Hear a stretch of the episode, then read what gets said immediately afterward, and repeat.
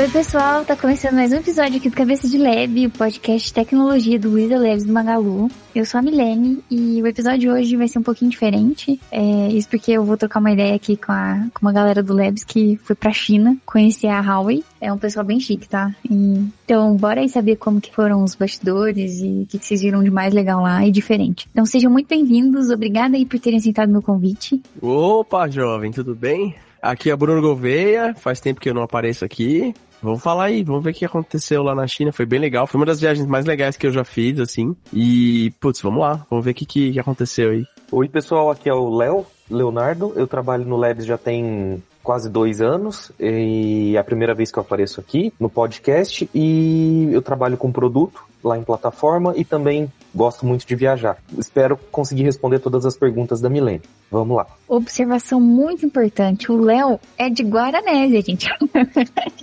Do lado de Guaxupé. Olha que um dia que nos descobriu hoje. Já criou essa intimidade com as pessoas, todo mundo já sabe que você é de Guaxupé. Já sabe, a audiência já sabe. o sotaque não nega. A primeira frase que eu falei pro Léo, ele falou, você não é de São Paulo, né? Você é de Franca? então, já entreguei já. Então, bom, gente, bora pro papo.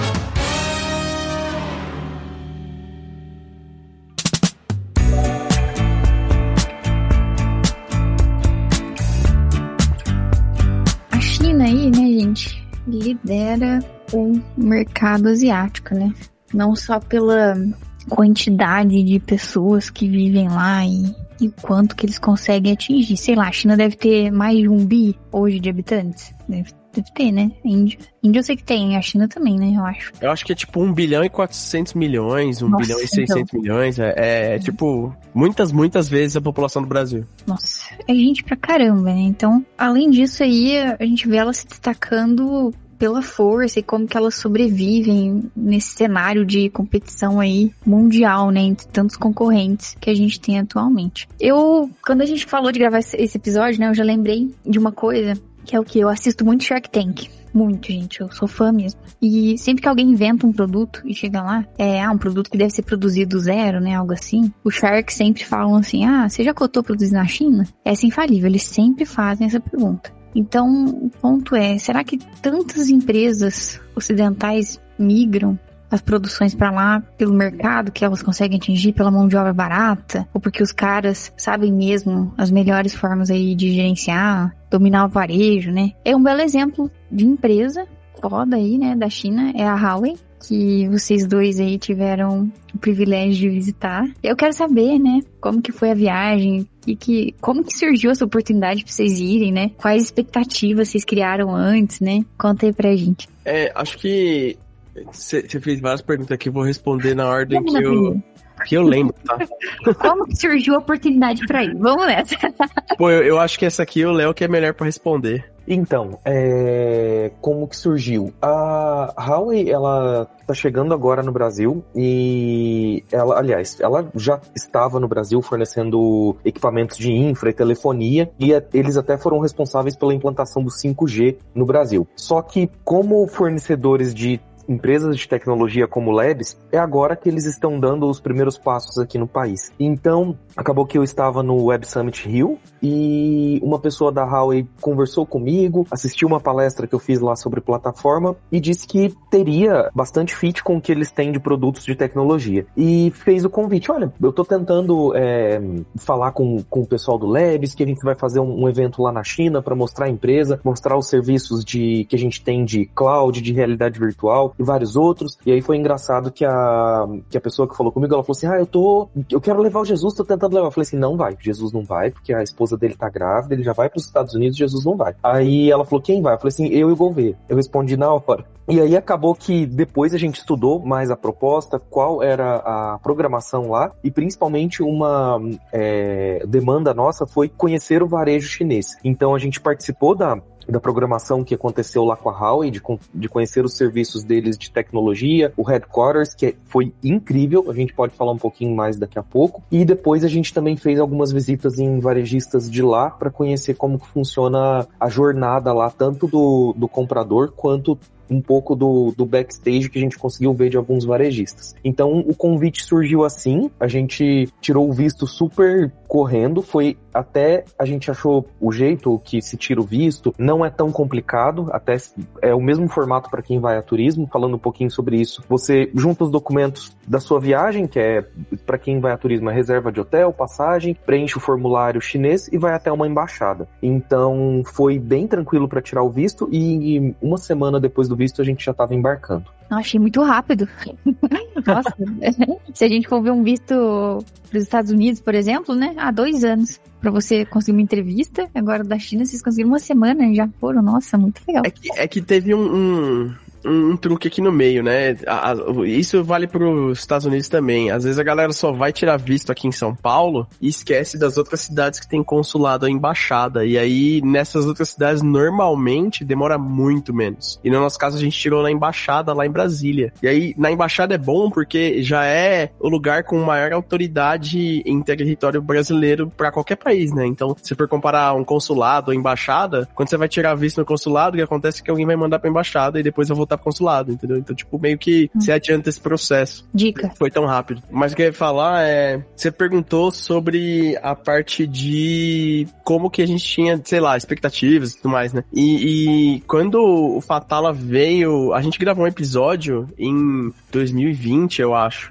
Gravei eu, ele e o Intie e o Vini Porto, se eu não me engano. E aí foi um episódio na semana, na última semana antes do lockdown, da pandemia e tal. E a gente falou sobre China, olha que coincidência. E daí, nesse episódio, a gente já tinha conversado bastante quando ele foi para lá, em 2000 e... 18, acho. E aí a gente conversou bastante sobre várias coisas no episódio e fora do episódio a gente também tinha conversado bastante sobre essas coisas de China. Então eu não tinha uma expectativa que às vezes as pessoas que eu converso têm de, putz, ser um lugar sei lá, mais, mais próximo do Brasil em questão de segurança, de, de infraestrutura e, e tecnologia e é, limpeza e tudo mais. Eu acho que o Brasil tem muitas coisas legais a aprender com a China em relação a isso, sabe? De, de ser um ambiente muito seguro, é, com várias medidas de vigilância e, e, segurança pública muito bem definidas, assim. Eu acho que a parte de manutenção, limpeza, infraestrutura e tudo mais é um negócio bastante impressionante de você ver, assim, sabe? Eles constroem muita coisa muito rápido e, e é, é bem impressionante, assim.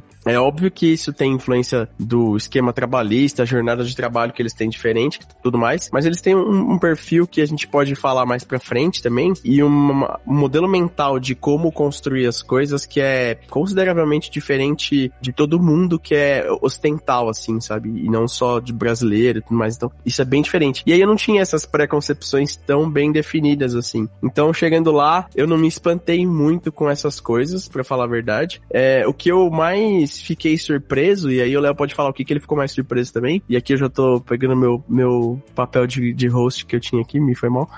Mas que mais eu fiquei surpreso, e, e, positivamente surpreso, foi em relação às pessoas, sabe? Eu achei é, a população e as pessoas super receptivas, assim, muito embora inglês seja um desafio, é, as pessoas não são super fechadas, como, sei lá, vários países que eu já viajei, que as pessoas são bem fechadas, assim. Lá eu achei que as pessoas são razoavelmente abertas a, a conversar é sobre qualquer tema, assim. E, e elas são bem tranquilas e, e, bem descontraídas também, assim. Principalmente porque o chinês, ele, quando sai para jantar, assim, com fraternização, alguma coisa tipo happy hour e tal, eles bebem e comem bastante. Então é bem brasileiro, assim, sabe? A vibe da galera. Isso eu achei legal. Eu, não esperava que fosse. Eu tinha um estereótipo do que a gente conhece mais como quem é japonês, sei lá, sabe? É, e aí eu nem sei inferir se é verdade ou não, porque eu nunca fui pro Japão. O Léo é mais capaz de falar porque ele já foi pro Japão. Mas eu tinha esse estereótipo mais definido sobre a população. E aí, chegando lá, eu fiquei surpreso com isso, sabe? Pra mim foi uma, uma diferença, uma novidade, assim. É, o senso de humor deles é muito parecido com o nosso. Então, várias coisas que a gente acha engraçado, eles também acham. Então, a gente, quando saía, principalmente para jantar, se divertia muito com eles, era muito legal, porque eles, como o Gouveia falou, eles gostam de beber, gostam de comer e eles acham as mesmas coisas engraçadas. Assim, dava até para traduzir piada daqui, brincadeira que eles gostavam e a gente também ria das deles. Eu acho que em relação às pessoas, algo que na época eu até fiz um story postando isso no Instagram, que me surpreendeu muito, é o quanto que a polícia lá é prestativa e ela te ajuda e não te ajuda assim, ah tá, agora eu tenho que fazer. Não. Todos os contatos que eu tive com policiais, ele tirou o celular do bolso, perguntou de onde eu era, abriu o tradutor, ele falava, esperava o tradutor traduzir, eu falava, ele falava, e assim, o tempo que eu quisesse ficar ali respondendo e perguntando, eles ficavam. Então, tem alguns países que eu já viajei que a, você às vezes fica meio é, com um pouco de receio até da polícia. Por exemplo, Estados Unidos, que eles são super. tem um jeito meio de tratar todo mundo como suspeito de alguma coisa, ou, ou tratar todo mundo como lá do, do jeito deles. Mas na China eu achei os policiais muito respeitosos e sempre com essa coisa de se a informação que eu dei ainda não é suficiente, tá bom, eu respondo mais e mais. Então essa relação da polícia que eu tive na rua, no aeroporto, tentando pegar táxi, eles foram super prestativos e é uma coisa que dos países que eu já viajei, eu acho que foi o lugar que eu vi os policiais mais ajudarem as pessoas os turistas, no caso, do que o lugar que eu mais vi eles ajudarem do mundo, assim, do, dos lugares que eu já fui. Legal, né? Disposto a ajudar mesmo, né? Paciente a, entender, ainda mais que você falou sobre o tradutor, né? Eles falam mandarim, né? Então, então, cortando, mas já respondendo. A gente chegou em Hong Kong, então foi uma experiência bem legal, porque eu sabia que Hong Kong é China, mas não é. Como que é? Então, a gente chegou em Hong Kong, que é uma região administrativa que foi dominada pela Inglaterra por 100 anos, e existe uma fronteira. Hong Kong tem outra moeda, é o dólar de Hong Kong. Então, a gente pousou em Hong Kong, fez imigração para entrar em Hong Kong, depois nós fomos para Shenzhen por terra. É, então, isso já foi uma coisa que surpreendeu assim, ou seja, tem duas imigrações mais, que mais falado é o cantonês, que é o cantonês. E na China mainland, que é o que eles chamam que é a China continental, é o mandarim. Então, a região que a gente estava, normalmente as pessoas falam os dois, porque é uma região um pouco misturada. É, então, tem isso e a gente estava bem na região que tem os dois idiomas. É, e você vai falar, ah, mas o cantonês e o mandarim é parecido, tipo, português e espanhol? Não, não é, tipo, é diferente, é bem diferente. Pelo que falaram pra gente lá. Teve uma pessoa que ficou com a gente a maior parte do tempo, assim, e ela falava inglês muito bem. É, e ela, ela falou, tipo, putz, não são parecidos, assim, são razoavelmente diferentes, sabe? Então, sei lá, se a pessoa fala. Você aprendeu a falar mandarim, você ocidental falou, nossa, aprendi a falar mandarim, estourei. Chega na China, alguém fala cantonês, você não fala nada parecido pra ela, entendeu? Meio doido isso. Eu fico, eu tenho muita vontade de ir para pro Japão, pra Coreia, pra China, né? Mas o que me preocupa é a comunicação, né? Mas ouvir isso de vocês é legal, saber que a galera ajuda.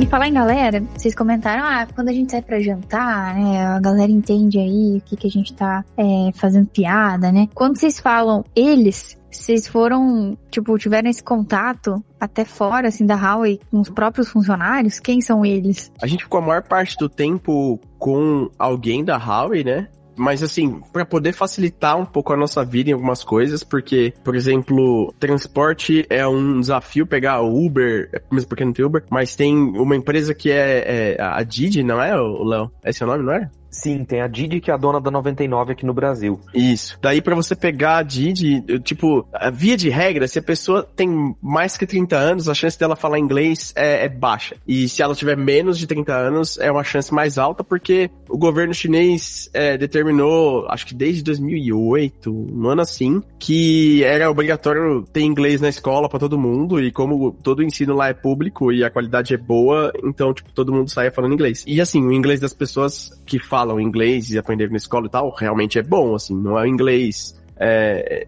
putz, não é inglês, sei lá, que eu tive na escola que e, e, assim, aqui no Brasil a gente tem ainda esse lance da, do ensino público e, e, e privado e tal. Eu fiz é, escola pública, então meu inglês na escola pública era muito ruim, assim. É, e lá não, era bem melhor. Então, comparando assim, eles tiveram essa base melhor. É, mas, o que eu ia falar é, a gente sempre teve alguém da Huawei andando bem próximo assim tudo mais. É, teve vários momentos em que a gente pôde passear livre e tal, e também foi legal, mas tinha essas dificuldades porque a maior parte da população ainda não fala inglês. Então, por estar lá, é, é um pouco desafiador por causa de você conseguir se comunicar. Em Hong Kong, particularmente, você tem a outra dificuldade que é conseguir pagar as coisas, que tipo, é, por incrível que pareça, é mais fácil você usar Alipay e o WeChat Pay na na China continental do que em Hong Kong. Em Hong Kong, tipo, não funciona. E aí é, é meio é, é mais difícil você turistar na China em Hong Kong, pelo menos pelo que a gente experimentou, assim, do que na China continental, sabe? Foi, foi mais fácil na China continental.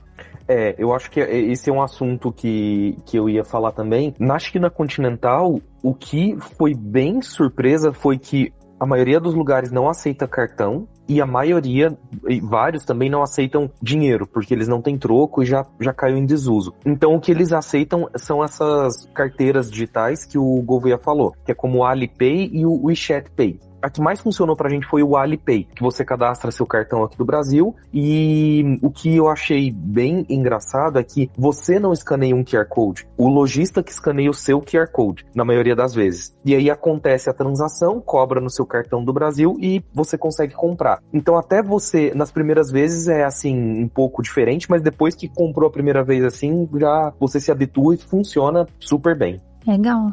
Aí, tá vendo? Minha tia que sempre fala que dinheiro não vai acabar, tá vendo, tia? vai acabar.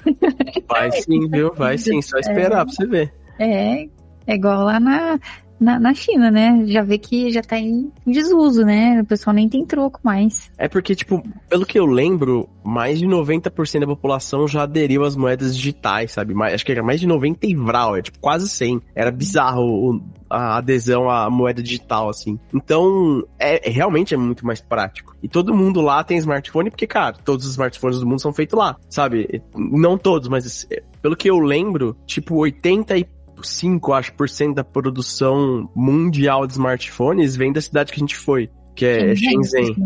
Ah. E é, é isso, entendeu? É tipo, putz, é muito acessível para eles. Por isso que a parte de tecnologia lá, é, se você vai com a mentalidade de que eles não são tão modernos, você fica chocado, porque é, é muito moderno, é tudo muito novo. Shenzhen é a cidade mais moderna lá, né, das cidades é, de Tier 1, e, e, esse esquema é legal também, eles, eles criam essas faixas pra cidade para falar, tipo, é, é, políticas de de comércio, indústria, é, infraestrutura, investimento, políticas sociais, investimento em educação, etc e tal, eles classificam cidades com base nisso. Então, por exemplo, tem acho que cinco cidades que são Tier 1 lá e a que a gente foi é uma delas. E aí, ela, dentre elas, é a mais moderna. E, putz, é, é uma cidade que há 20 anos atrás, 30 anos atrás, era só plantação. Então, quando alguém fala, ah, é tudo mato quando eu cheguei aqui, é real, aqui era mato mesmo, assim tinha um, tinha um cara que tava com a gente que ele, ele, era dessa região quando ele era criança e tudo mais. Ele falou, cara, da minha época que eu vivia aqui, não tem mais nada, assim, sabe? Tem pouquíssimas coisas de regiões mais distantes, mas da região, assim, que era a cidade mesmo, não tinha nada. E aonde eu,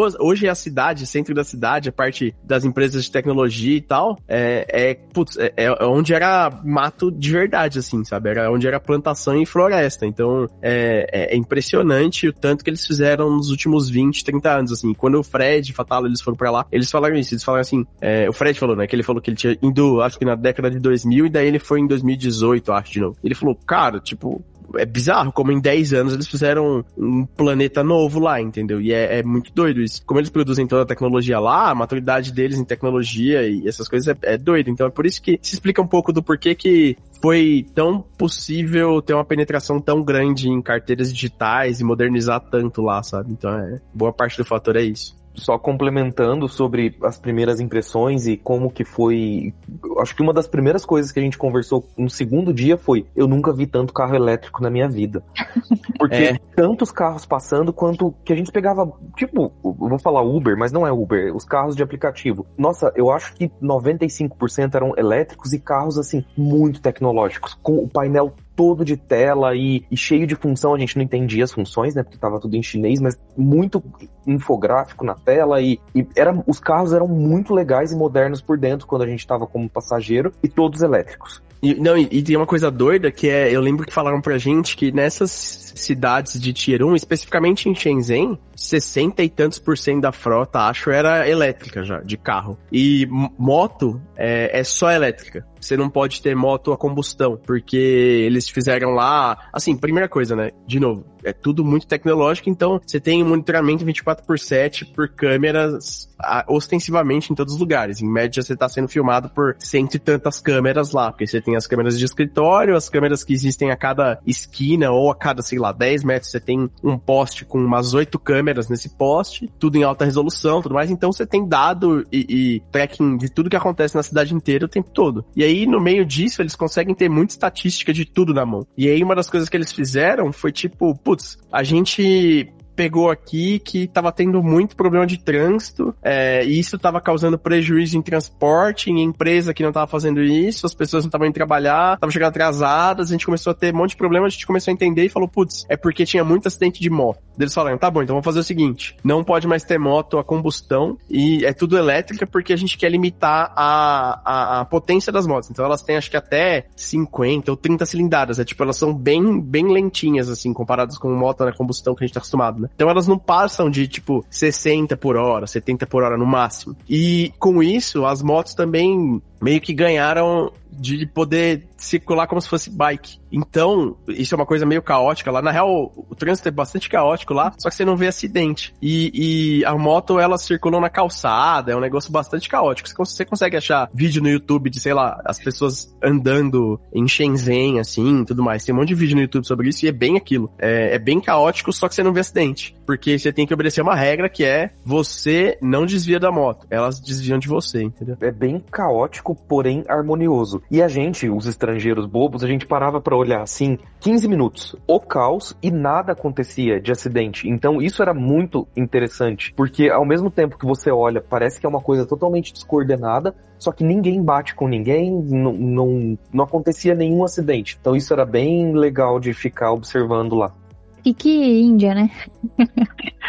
Eu imaginei estilo Índia, aquele tanto de moto, né? Porque eles usam muito moto. Mas, nossa, muito legal saber dos carros, né? Vocês falaram 60% já dos carros são todos elétricos. Nossa, eu acho isso muito legal. Eu queria fazer uma pergunta aqui que eu tava pensando. Há um tempo atrás, é, eu vi um vídeo de um canal chamado Vinda em Finda.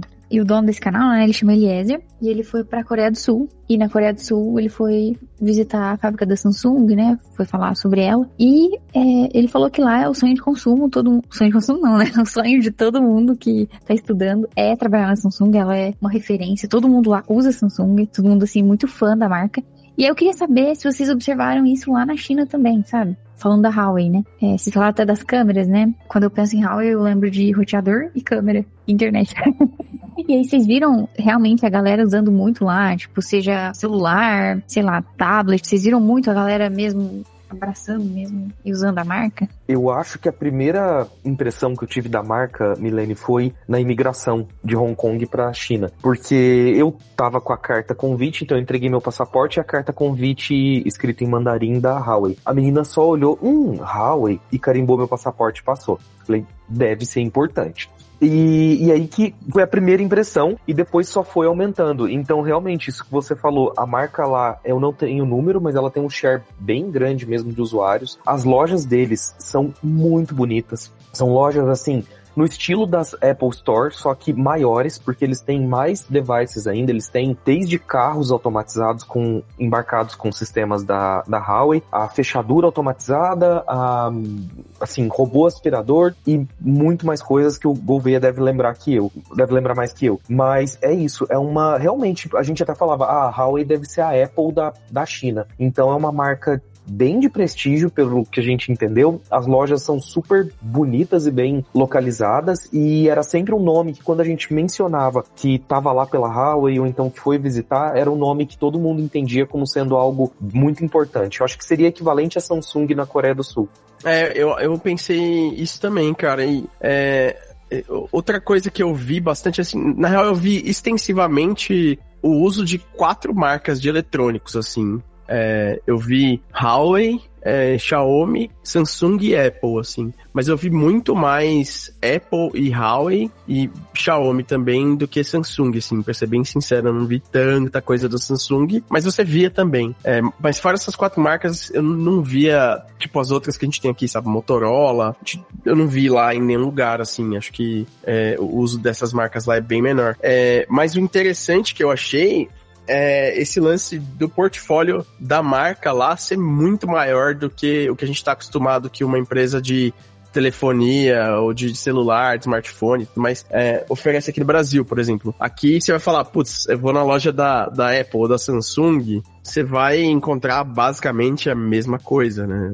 Fone, tablet, notebook, smartphone, e acessórios para isso, e ponto final. Lá, a Huawei e a Xiaomi também, que a gente foi na loja das duas, elas tinham um portfólio muito maior. Muito maior. Acho que aqui no Brasil a loja da Xiaomi é algo que chega um pouco mais próximo, assim, do que tem lá. Mas, assim, eu comprei a minha mala lá de viagem, porque a, a, a companhia aérea destruiu, gentilmente destruiu minha mala na ida. E aí eu tive que comprar a mala lá, porque eu não tinha visto na hora que eu peguei, né? Senão eles até tinham feito a reposição e tal. Mas eu não vi, vacilei. E, e, quando eu cheguei no hotel, eu vi que tinha destruído minha mala. Eu comprei na loja da Xiaomi uma mala da Xiaomi. Mas, tipo, é, é uma mala da Xiaomi. É uma mala normal que só tem o logo da Xiaomi, entendeu? Então, tipo, Mas, eles vendem muita. Eu comprei um kit de cortador de unha lá, entendeu? Na loja da Xiaomi.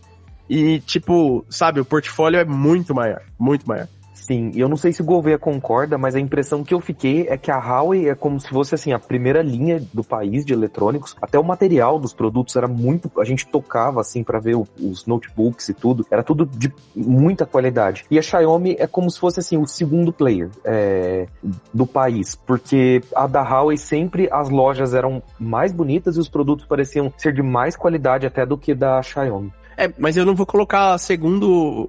Eu, eu vou defender a Xiaomi aqui, hein? Eu vou falar que a, a Xiaomi está para a Huawei, tipo como a Samsung está para a Apple, entendeu? Eu acho que é, é, é, nesse nível. Os dois têm uma qualidade muito boa, entendeu? Dito isso, os notebooks da Huawei, a gente nem tem aqui no Brasil. Eles parecem um, um MacBook diferente, assim. É, é, meio doido isso, porque você vai ver, ele parece. Parece um MacBook em nível de fabricação e tudo mais. Só que ele tem umas sacadas diferentes, sabe? De, de usabilidade. É, e, e, é difícil explicar sem te mostrar, mas é, é diferente, assim. É, e isso é o tipo de coisa que é legal você ir pra China pra ver, porque tem muita coisa lá de tecnologia que não vem para cá. E não vem para cá porque aqui não tem mercado para ser explorado, entendeu? É, não que as pessoas. Não é tipo, ai, ah, mas não vem porque a gente não vai comprar. Não, é porque assim, a, a empresa ela tem um mercado potencial lá de mais de um bilhão de pessoas. É, e ela tem o mercado da Ásia, que tem mais, sei lá, 3 bilhões de pessoas para explorar. Por que, que ela vai mandar pra cá esse tipo de coisa, entendeu? É, a, ela não tem um apelo tão grande. A penetração de marca aqui dela vai ser difícil, porque ela tem as concorrentes aqui, tem todo um lobby político por trás é, para também proteger a regionalização das marcas americanas e europeias, etc e tal. Então, é, é difícil você ter essas coisas chegarem aqui por N razões, entendeu? É, por N decisões comerciais estratégicas da indústria e das marcas que fazem isso. Então, é, é, é, é, curioso pensar nisso, entendeu? Que lá a gente tem um nível de desenvolvimento tecnológico que talvez há, um tempo atrás fosse mais próximo de nós aqui que vivemos no Ocidente, né, no Brasil, é, na América do Norte, na Europa e tal, e hoje a gente tem isso muito mais desenvolvido lá. Então é, é interessante pensar em como isso mudou através do tempo, sabe? E, e como é, é, legal a gente poder manter essas pontes abertas com é, é, esse esse mundo diferente que tá lá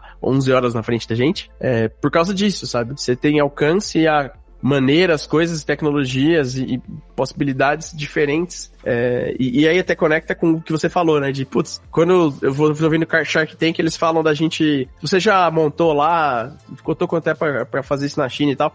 Não é só o fato da mão de obra ter um, um preço mais baixo do que aqui. É, é um fato de ter é, um incentivo, uma carga tributária menor, de ter possibilidades de você usar um nível de tecnologia para produção em massa muito mais maduro do que em qualquer outro lugar do mundo, mesmo porque nós aqui ocidentais que fizemos isso, né, eles disponibilizaram e a gente usou, então a gente que investiu e fomentou esse desenvolvimento feito na China, né? Então a China é, para contextualizar, quem não sabe, a China ela passou por uma história muito difícil ali, é, depois que foi estabelecido. Antes a China existia, tinham vários partidos. Em algum momento da história da China ali, perto das grandes guerras, a gente teve dois grandes partidos que foram disputar poder. Um dos partidos que ganhou, que é o partido que está lá até hoje, é o partido que estabeleceu muitas coisas. No período inicial desse partido, houveram períodos ali de dificuldade para a população muito grandes, porque tava toda a situação pós-guerra, tem todas aquelas disputas que acontecem e tal. Então,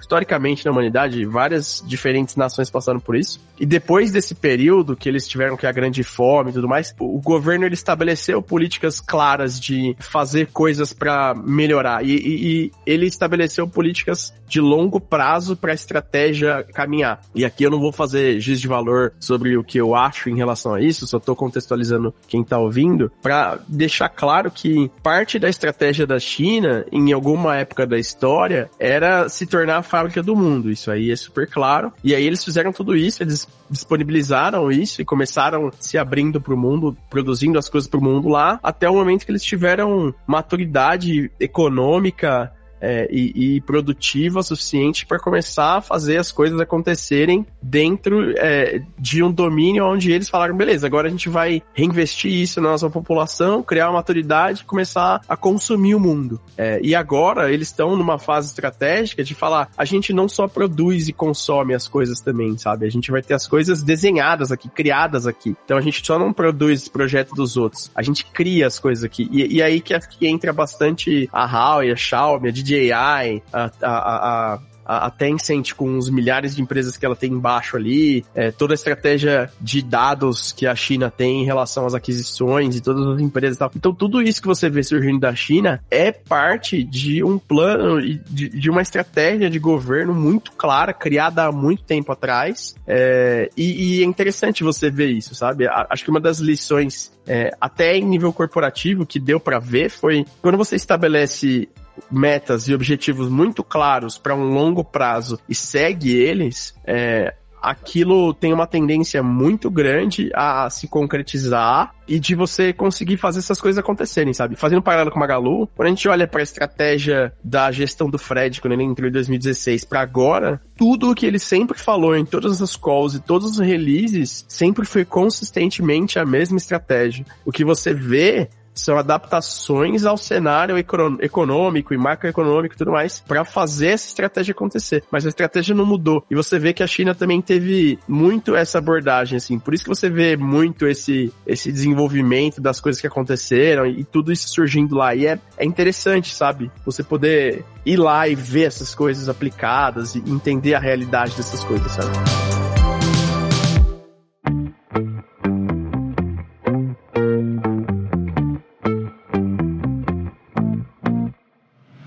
Vocês falaram num ponto aí, é, o Léo começou a falar, depois você complementou, Gouveia, sobre a gente não ter é, tanto contato com as tecnologias que tem lá na China, né? Não vir tanto pelo Brasil. Eu, por exemplo, eu nunca vi ninguém, não conheço ninguém que tenha um smartphone, um celular da Huawei, por exemplo. Da Xiaomi sim, né? Eu já tive também. É, e aí eu tava pensando aqui, né, depois que vocês falaram isso, eu lembro que há um, dois anos atrás, não lembro exatamente, teve aquele aquele problema, né, entre Estados Unidos e a China, né, aquelas questões de segurança que, como a Huawei tava usando aí o Android, estavam acusando ela de é, fazer espionagem, né, olhar, assim, é, pegar dados, né, dos, do lado do ocidente, né? E aí, eu lembro que na época eles tinham proibido que a Huawei usasse Android, né? Não sei se isso se estendeu, é, não sei também se já fizeram um novo SO, um sistema operacional para eles. Mas eu queria saber se vocês tiveram chance de pegar e mexer mesmo, né? O Léo até falou que pegou no notebook, né? Conseguiu ver. Mas assim, vocês mexeram, vocês testaram a solução, ou os próprios funcionários lá mostraram um laboratório para vocês de produtos ou desenvolvimento, pesquisa? Vocês tiveram oportunidade de fazer isso? Sim. E assim, a, a parte, o que você falou inicialmente, né, do embargo dos Estados Unidos e tal, esse embargo, ele tem um certo teor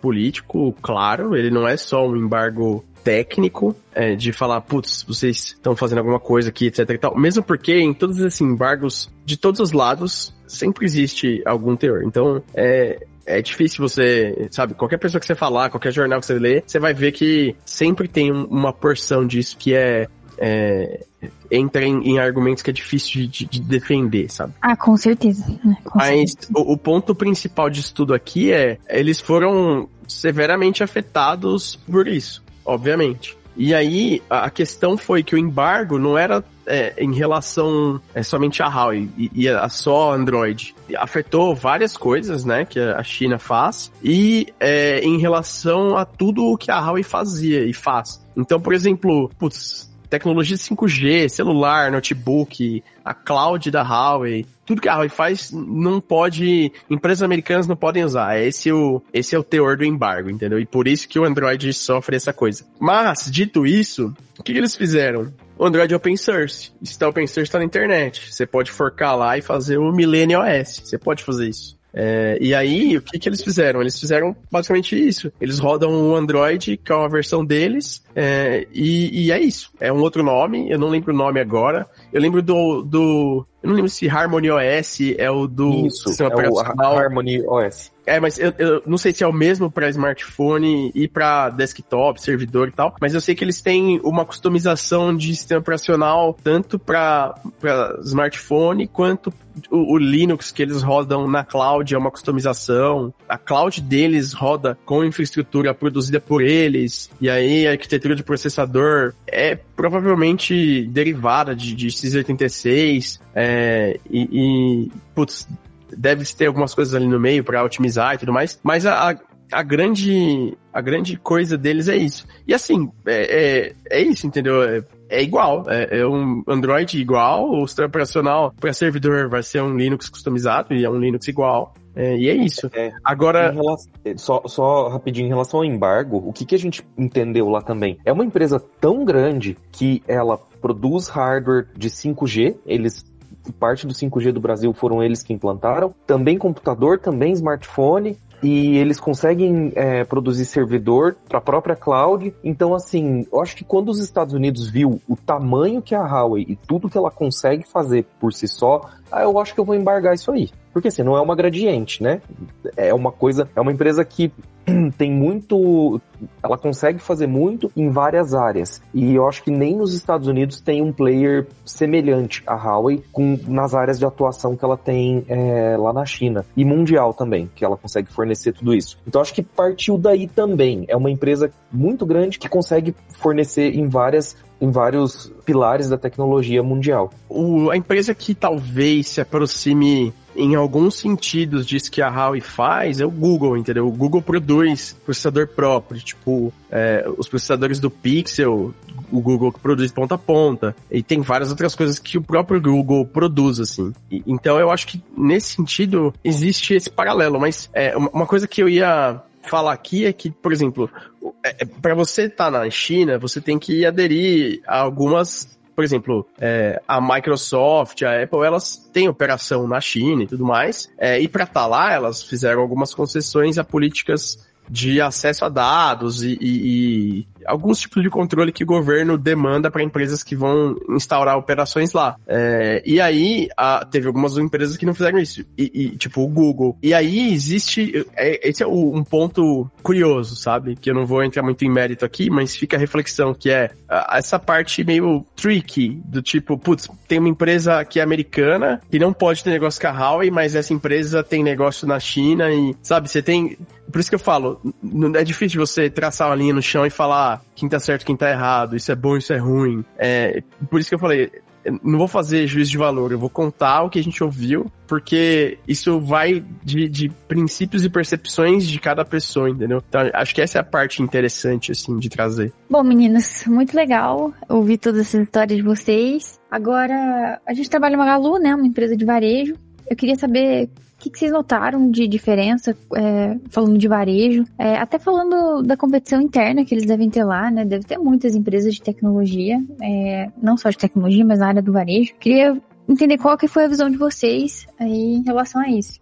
Eu acho que uma coisa que eu conversei muito com o Gouveia lá, de, lá a gente entendeu por que, que a user interface dos players chineses é pra gente tão, assim, eu vou usar uma palavra que não é muito legal, mas poluída. Mas para eles isso não é poluído. Poluído é uma palavra ruim, mas por que, que a interface deles tem tanta informação ao mesmo tempo? É porque a China é assim. Então lá, quando você tá na rua, você tá dentro do, do carro de aplicativo, você tá em um restaurante, você é bombardeado por informações o tempo todo sobre o clima, sobre o tempo, sobre notícias e, e, e mais e mais informações. Então o chinês ele é acostumado a a ser bombardeado de informações o tempo todo. E isso traduz um pouco a interface dos sites de compras que a gente conhece de lá, porque eles são por que, que eles têm tanta informação na home e depois na página do produto? Porque o chinês está acostumado a lidar com aquilo, a lidar com um fluxo de informações muito grande e ali ele tomar uma decisão rápida. Então, é, essa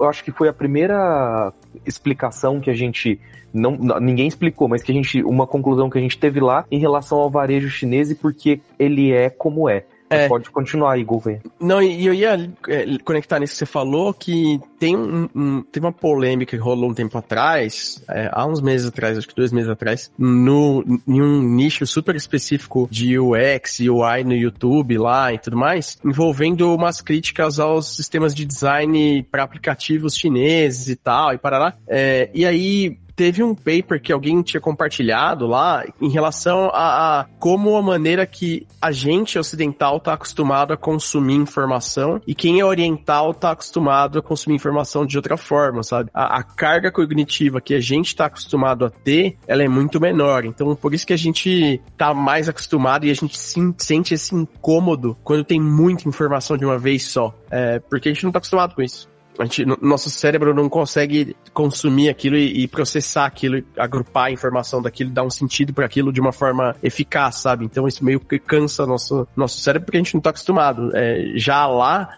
no, no, Oriente, sei lá, na China, no Japão e tal, eles têm esse costume de ter muita informação é, o tempo todo, já há bastante tempo, entendeu? Desde que a era digital começou já, eles já começaram full assim, e antes já era assim. Então, isso é uma diferença grande, mas é isso que o Léo falou, sabe? Eu, eu, acho que isso é uma, uma parada que você falou, nossa, é, faz muita diferença, assim. Mas assim, eu vou, vou puxar aqui, depois o Léo complementa também, mas a, as coisas mais legais lá são a fluidez do offline pro online, sabe? Eu, eu acho que isso foi outro negócio que a gente viu acontecer lá. E, e, e é legal, tem sacadas diferentes de, de, como eu acho que isso poderia funcionar no Brasil, porque o Brasil tem outros desafios, outra cultura, perfil completamente diferente, mas é, eu acho que essa fluidez de experiência foi, foi legal, sabe? Uma coisa que era engraçada, que quando a gente falava para alguém da Huawei, os chineses que estavam com a gente, ah, eu quero comprar uma mochila, eu quero comprar uma mala, e a gente falava, onde que tem? Eu quero uma loja. Eles olhavam pra gente com uma cara assim de,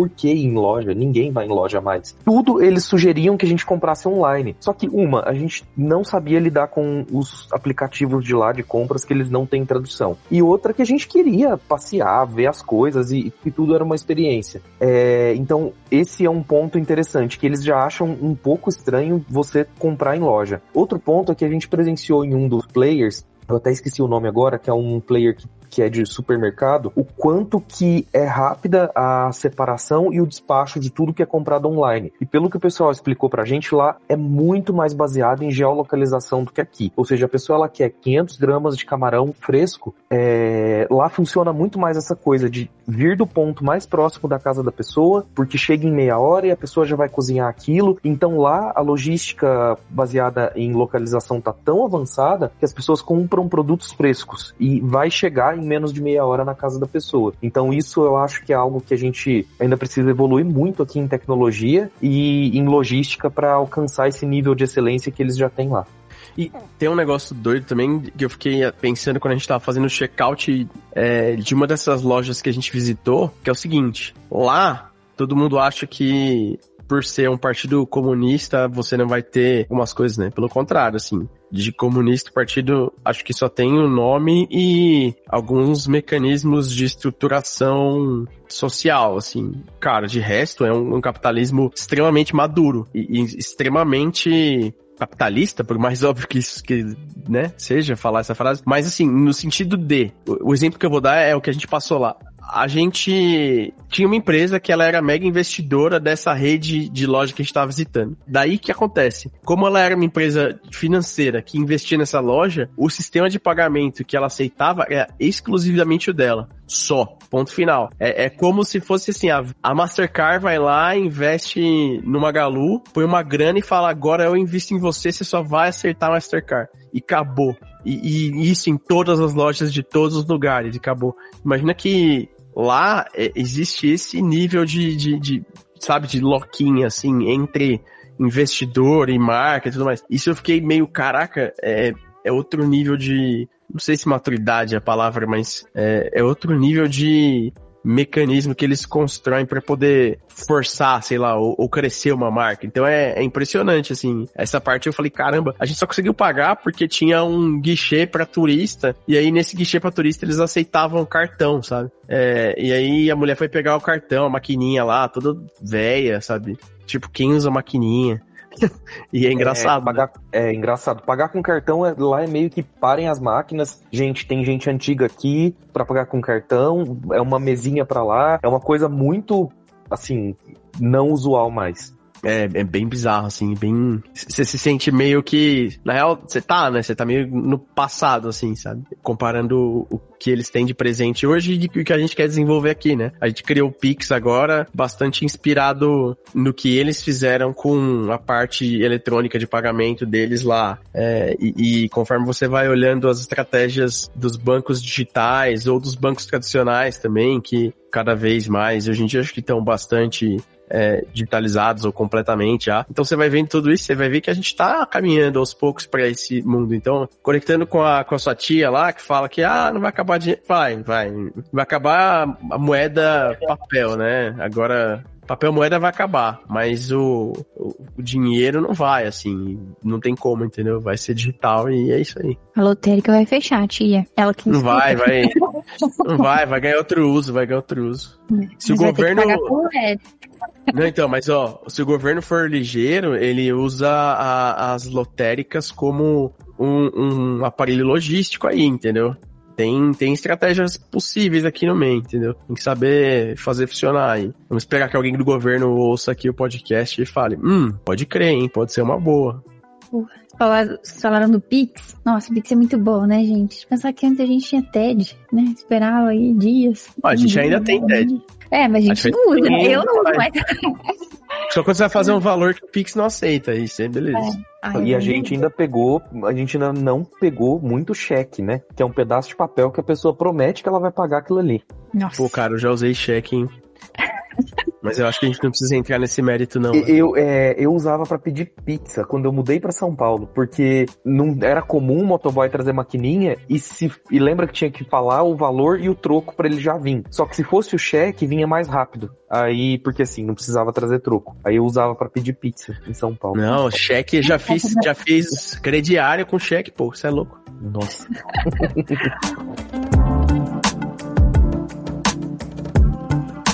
Bom, gente, agora para puxar aí pro encerramento, uma dúvida, tá? Vocês comeram insetos? Baratas, escorpiões? Como é que foi a alimentação aí? Isso aí é armadilha de turista, entendeu? Sim, a tipo hora assim, que, que, que, alguém do grupo perguntou pros chineses, eles ficaram assim, ah, o quê? Ah, é, tá, aí eles entenderam, falaram, não, tem não sei onde lá que, que tem, vai turista. Vocês querem mesmo ir lá? É, mas a gente não foi assim, tipo, a gente falou, não, a gente quer fazer o passeio mais mais interessante, porque assim, ó, se você se você leu um pouco sobre a história da China, você sabe que hoje em dia, se isso acontecer, acontece em, em algumas regiões mais isoladas, que talvez ainda passem por mais dificuldade, mas é, até conversando com chineses, né, e com a, as pessoas de lá, isso foi bem mais comum e necessário para a população conseguir sobreviver durante a grande fome lá e o período que eu relatei, sabe? É, e aí não tinha muito o que fazer, entendeu? Assim como aqui no Brasil a gente ainda tem gente que tem é, pouco ou nenhum acesso a, a uma alimentação sabe, minimamente saudável, e, e, aqui no Brasil é bem mais fácil de você acessar e ver, lá é muito difícil, você não vê, entendeu? Se fosse comum, você vê restaurante na rua, você não vê, assim, você não vê mesmo, assim, e a gente, ah, mas você ficou em Shenzhen só, putz, cara, a gente passou em algumas cidadezinhas para fazer algumas visitas, e você não via esse tipo de coisa, entendeu? Você passava pelas cidadezinhas, pelas ruas tal, e, e você via outras coisas que, obviamente, você não via em Shenzhen, só que você não via, é, sei lá, um restaurante de insetos, sabe? Você não via esse tipo de coisa.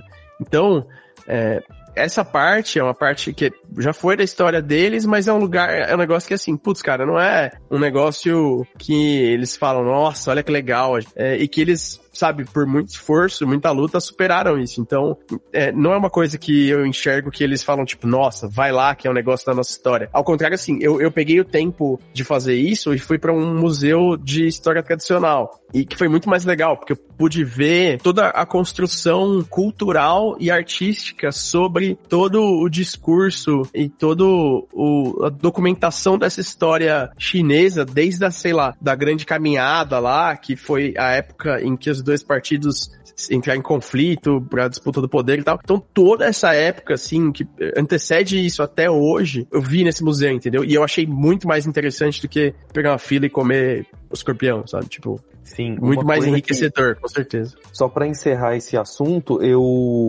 uma coisa que surpreendeu a gente muito lá foi o quanto que as ruas são limpas, eu acho que a gente falou agora há pouco. E uma pergunta que eu fiz para um, um chinês da Huawei é por que, que tem chinês no Brasil? Assim, já que lá é super limpo, tem uma educação agora de ponta, é, é um país super tecnológico, o, a gente via as famílias se divertindo nos lugares com criança e tudo, ou seja, eles têm lazer.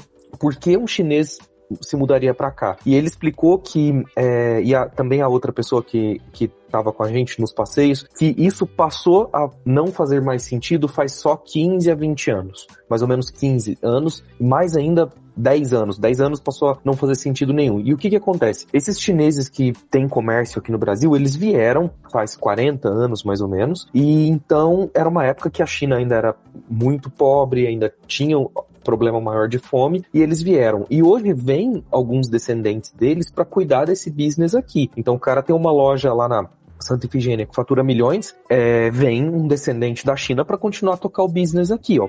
Claro, porque compensa continuar tocando isso. Mas é isso. Então, é, hoje não faz mais sentido um chinês se mudar da China para outro país de terceiro mundo. Nossa, pega turista mesmo, ia me pegar, gente. Eu achava que era. Até quando a gente vê, assim, muitos youtubers, né, viajando pra China, né, é, geralmente eles vão atrás dessas comidas, é por isso que eu já imaginei, ah, deve ser comum, né? Mas então, na real, não. tá, gente, agora que vocês voltaram, né, pro Brasil, que, que vocês tiraram de principal aprendizado, assim? O que, que voltou na mensagem do coração de vocês lá da China?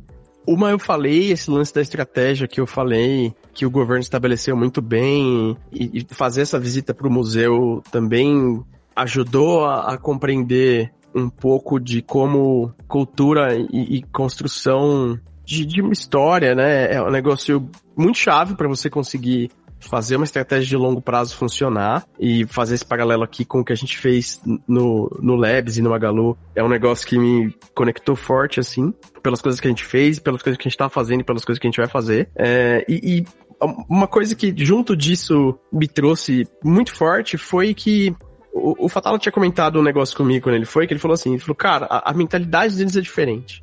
E eu não tinha entendido muito bem quando ele falou isso, sabe? Eu, eu tive algum senso do que, que ele quis dizer, mas indo para lá, eu entendi o que, que quer dizer isso de fato, assim, que você vê isso aplicado em todos os lugares, em todas as pessoas, que é, eles têm uma mentalidade que eles buscam mais harmonia do que a verdade na convivência. Isso quer dizer que eles vão ser passivos ou não vão buscar por uma coisa certa ser feita? Não, não quer dizer. Mas quer dizer que a maneira que eles se comportam, que eles trocam socialmente, que eles conversam e que eles constroem a convivência e as coisas que eles fazem, tudo é um pouco mais baseado em você ter uma abordagem voltada para não causar uma desarmonia, saca? É, isso é um negócio doido porque se expressa em um ambiente menos individualista e um pouco mais coletivista, assim, sabe? Não quero usar alguma outra palavra que contamine a capacidade da pessoa que tá ouvindo de absorver o que eu quero dizer, mas eles tendem a pensar um pouco mais no todo do que no indivíduo. Isso se reflete numa capacidade maior de executar coisas a longo prazo e numa capacidade maior de executar coisas que às vezes você você precisa abrir mão de alguma coisa para conseguir alcançar como coletivo, sabe? E, e para mim aqui o, o takeaway que me trouxe foi essa conversa que eu tive com várias pessoas, né? Todo mundo entra sempre nas polêmicas de das políticas de controle social, etc. E tal. Eu falo, cara, aqui vai o trade-off interessante, entendeu? Que, que é uma pergunta que não tem resposta, mas é uma reflexão que eu fiquei trazendo de lá e eu também não tenho uma resposta. E, e também não sei falar cunhar se é bom ou ruim, porque quando você vê a aplicabilidade das coisas, é, se você tiver a cabeça bem aberta, você vai começar a se questionar sobre o quanto você acha que sabia das coisas. Mas a, o que eu queria dizer é o seguinte: eles têm o que têm hoje e o governo tem o tamanho que tem, com a capacidade que tem de fazer tudo que fez, faz e vai fazer por causa do comportamento das pessoas ou o comportamento das pessoas é do jeito que é porque o governo faz,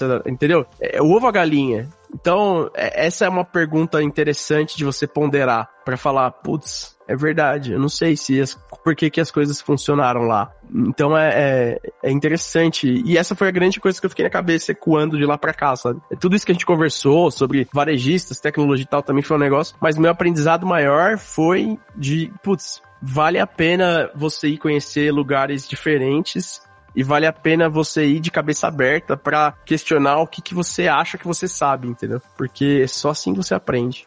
E aí, Léo, destruir a sua capacidade de, de falar? Foi uma aposta? Não, é, eu acho que eu faço um paralelo com outro lugar que eu viajei, que foi a Palestina, que a conclusão que eu chego sobre a Palestina e sobre a China é que o mundo ocidental é muito preconceituoso e se deixa guiar por preconceitos, ou seja, conceitos pré-estabelecidos por outras, por alguém e, e vai nisso. E a massa toda acredita nessas coisas. Então acho que acho que nessa viagem para a China que eu concluí é que o, o, mundo ocidental é muito preconceituoso com a China, porque é um lugar muito legal, a gente aprendeu pra caramba e eles fazem eles têm a capacidade de fazer qualquer coisa lá. Fazendo um link com o que você falou, eu acho que no mundo ocidental a gente tem essa coisa que, óbvio que por um lado que, que é boa, que é da alternância de poder, a China como não acontece e eu creio que não acontecerá uma alternância de poder, então o governo hoje, ele quer que esteja melhor ainda para o governo daqui 30, 50 e 100 anos. Então é algo que no mundo ocidental o governo tem ali um ciclo de 4, 5 anos, é uma coisa mais imediata, eu quero fazer meu nome, deixar minha marca e não penso em tanto em médio ou longo prazo. E lá tem isso de pensar sempre a longo prazo e no coletivo.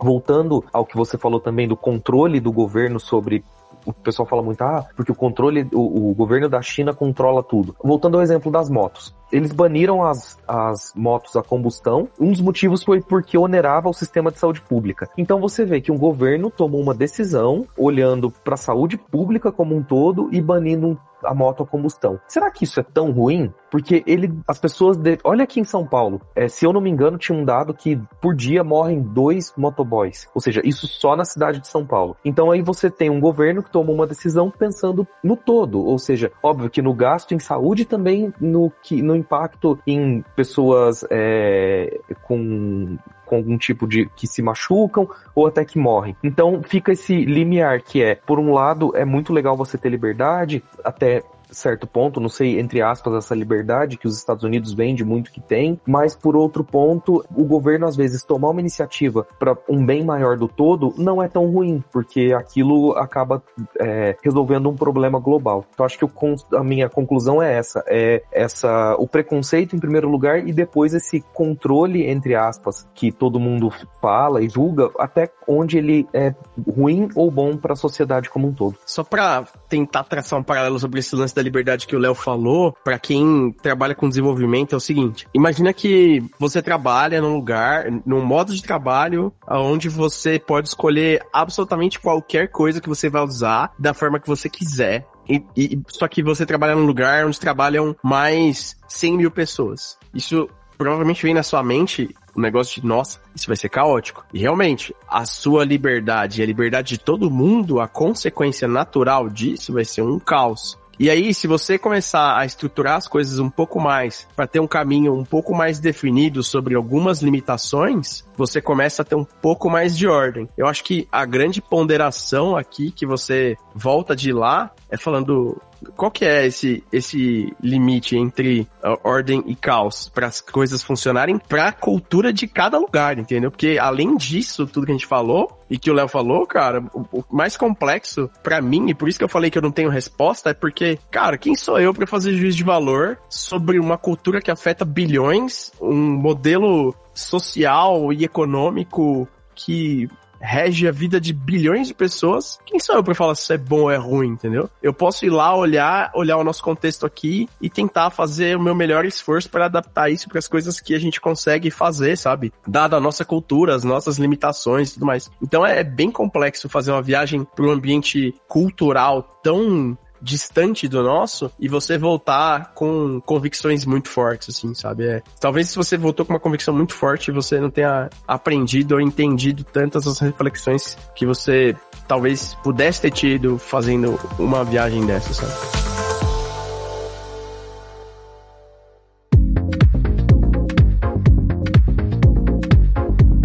Bom, meninos, muito obrigada pelo episódio. Espero aí que você que está ouvindo a gente também tenha gostado bastante, assim como eu, tenha tomado essa aula sobre a China. Bom, é, se você está ouvindo a gente pelo Spotify, avalie a gente com cinco estrelas, por gentileza. Manda para seus amigos, para sua família, para quem você acha que vai se interessar pelo tema. E segue a gente nas redes sociais. A gente está no Instagram e no Twitter como @cabecadilab. Eu tô no Instagram como M underline M Vasconcelos e no LinkedIn como Milene Muncini Vasconcelos. Se você tá no Spotify, aproveita e deixa um comentáriozinho na caixa aí do Spotify que agora tem isso também, pô. A gente consegue Boa. ver aí e tudo mais. E, e, é legal, a gente vê o que, que vocês estão pensando aqui. Vão virar pra gente e falar, ah, seus comunistas safados. Beleza, fala aí. Fala, ah, o capitalismo venceu também, tá, tamo junto, não tem problema. Põe no comentário aí, você vai ver que a gente consegue trocar e, e tornar esse ambiente aqui mais legal. Eu tô no Instagram como. Eu nem sei mais em que rede social que eu tô. Você vê, Milen? Eu tinha que fazer isso toda semana, eu sabia na ponta da língua. Agora eu nem entro mais nessa Ô, parada. Ô, Góes. É, exatamente. eu tô no Instagram como o underline Goves. Twitter eu nem entro e se pá, eu nem vou ter conta no próximo mês lá, porque eu acho que eu vou fechar aquela conta. Então é isso aí, valeu, falou. E obrigado, pessoal, por ouvir até aqui. E eu tô no LinkedIn como Leonardo Oliveira e no Instagram como LeoMGBR. MG de Minas Gerais, BR de Brasil. Obrigado, pessoal. Boa, gente. Até a próxima. Valeu.